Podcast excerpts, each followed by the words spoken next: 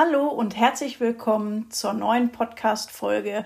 Heute haben wir eine Premiere, nämlich Thomas und ich nehmen zum ersten Mal eine Podcast-Folge zu zweit auf. Wir wollen mit euch heute nämlich die Frage besprechen, wie man als Schule ein Learning Management System, wie zum Beispiel Moodle, einführen kann und welchen Nutzen das jetzt im Moment im normalen Präsenz- oder Hybridunterricht überhaupt hat. Und Grundlage für den Podcast ähm, ist ja so ein bisschen der Bericht darüber, was wir in unserem letzten Workshop ähm, an einem an einer Gesamtschule in Bad Honnef erlebt haben und wie wir diesen Workshop inhaltlich und organisatorisch umgesetzt haben. Daran wollen wir euch gerne teilhaben lassen. Und ja, gestartet sind wir ähm, damals mit einer gemeinsamen Plenumsrunde ähm, in der Aula da sind wir erstmal gemeinsam in das Thema eingestiegen am pädagogischen Tag und hatten dann nachher eine Workshop-Phase in zwei verschiedenen Gruppen. Der Thomas hat eine Gruppe davon geleitet und ich die andere. Und nachher gab es nochmal eine Abschlussphase und eine Evaluation auch gemeinsam im Plenum. Das erstmal zum groben organisatorischen Ablauf. Und ähm, Thomas, ich übergebe jetzt mal an dich. Du kannst ja noch was Näheres dazu erzählen, wie wir eingestiegen sind damals. Ja, auch ein herzliches Hallo von mir. Ja, wie war der Einstieg damals im Plenum? Ja, nach der üblichen Begrüßung sind wir mit einer entsprechenden Umfrage gestartet. Hier ging es zunächst einmal darum, wie sich die Teilnehmer selbst bezüglich Moodle einschätzen. Hier ergab das Bild, dass die meisten Teilnehmer sich eher als Anfänger bezeichnen würden und nur ganz, ganz wenige schon entsprechende Vorkenntnisse hatten. Eine weitere Frage, die wir hier in dem Zusammenhang gestellt haben, war die Frage nach den Erwartungen bezüglich unserer Fortbildung, was die Teilnehmer hier an der Stelle erwarten von uns, was wir machen sollen, was sie an Inhalten gerne hätten. Eine Grund Erwartungshaltung war erstmal, dass sie sich mit Grundlagen vertraut machen konnten. Das war ein Hauptpunkt, der hier angesprochen wurde. Weiter wichtiger Punkt war für sie, dass sie entsprechende Sicherheit im Umgang mit den verschiedenen Möglichkeiten von Moodle erlangen. Und ein dritter zentraler Punkt war, dass sie entsprechende Basics für das Homeschooling bekommen, weil sie immer noch den Schwerpunkt an der Stelle auf ähm, Distanzunterricht und die Möglichkeit des Einsatzes von Moodle an dieser Stelle waren.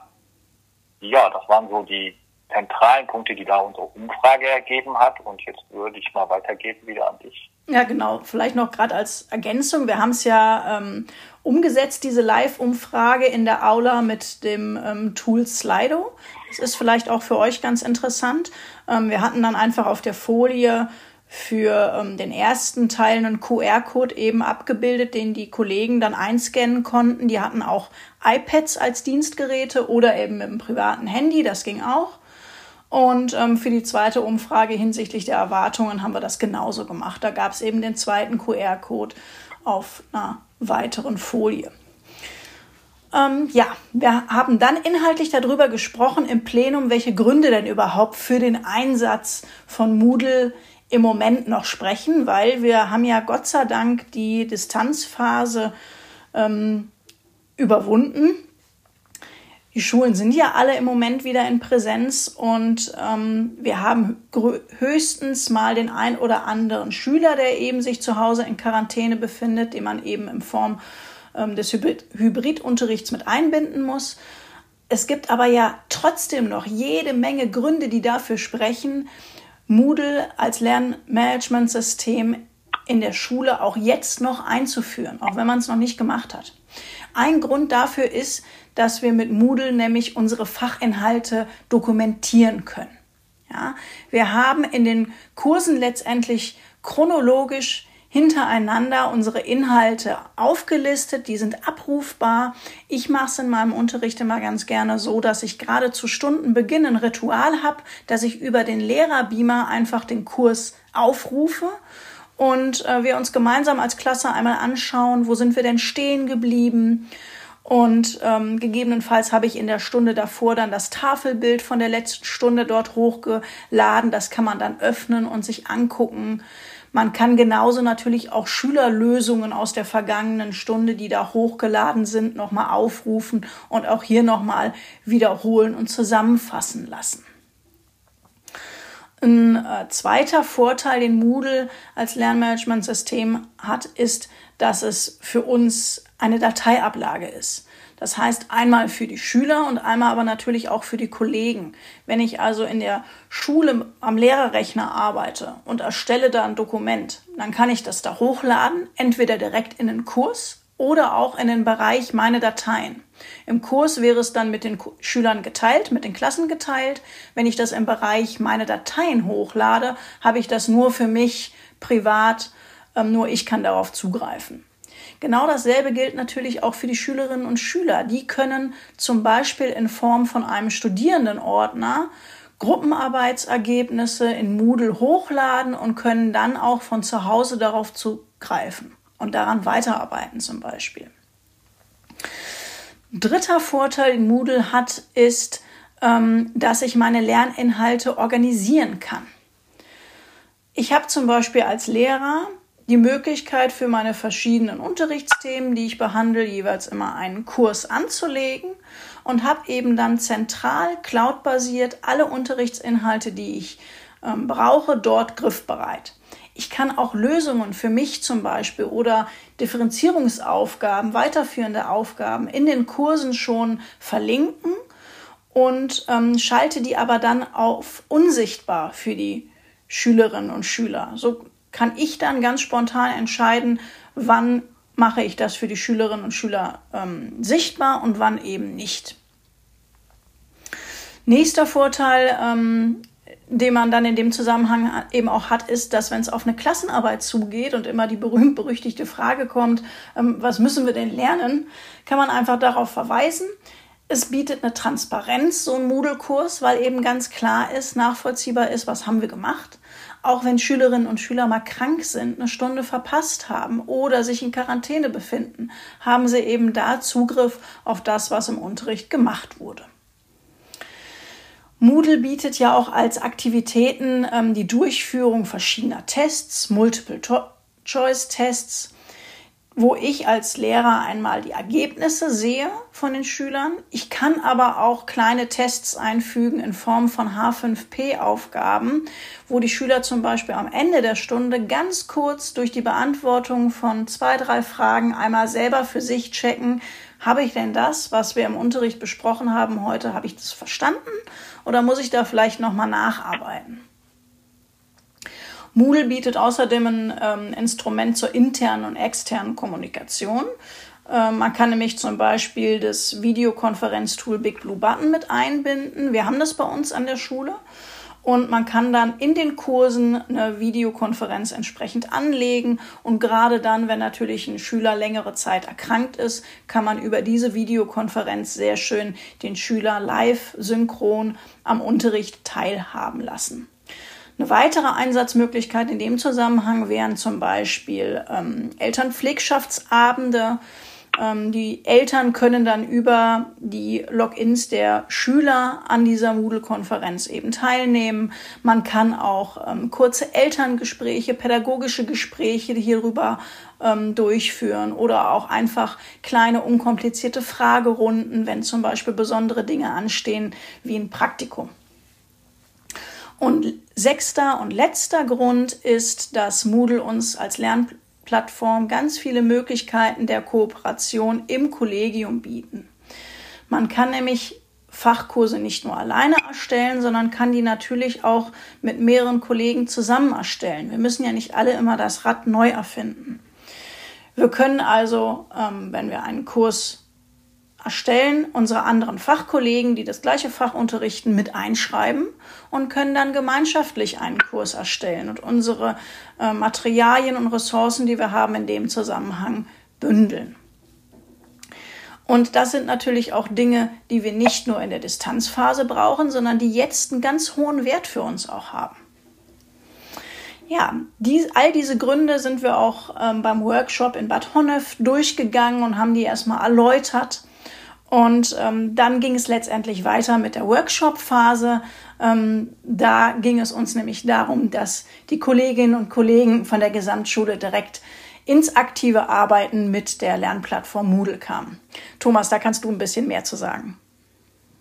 Ja, genau. In der folgenden Workshop-Phase sind wir dann auf die einzelnen äh, Elemente von Moodle eingegangen, ganz von, von der Grundlage angefangen, von den Basics, dass wir gesagt haben, okay, wie lege ich erstmal einen Kurs entsprechend an?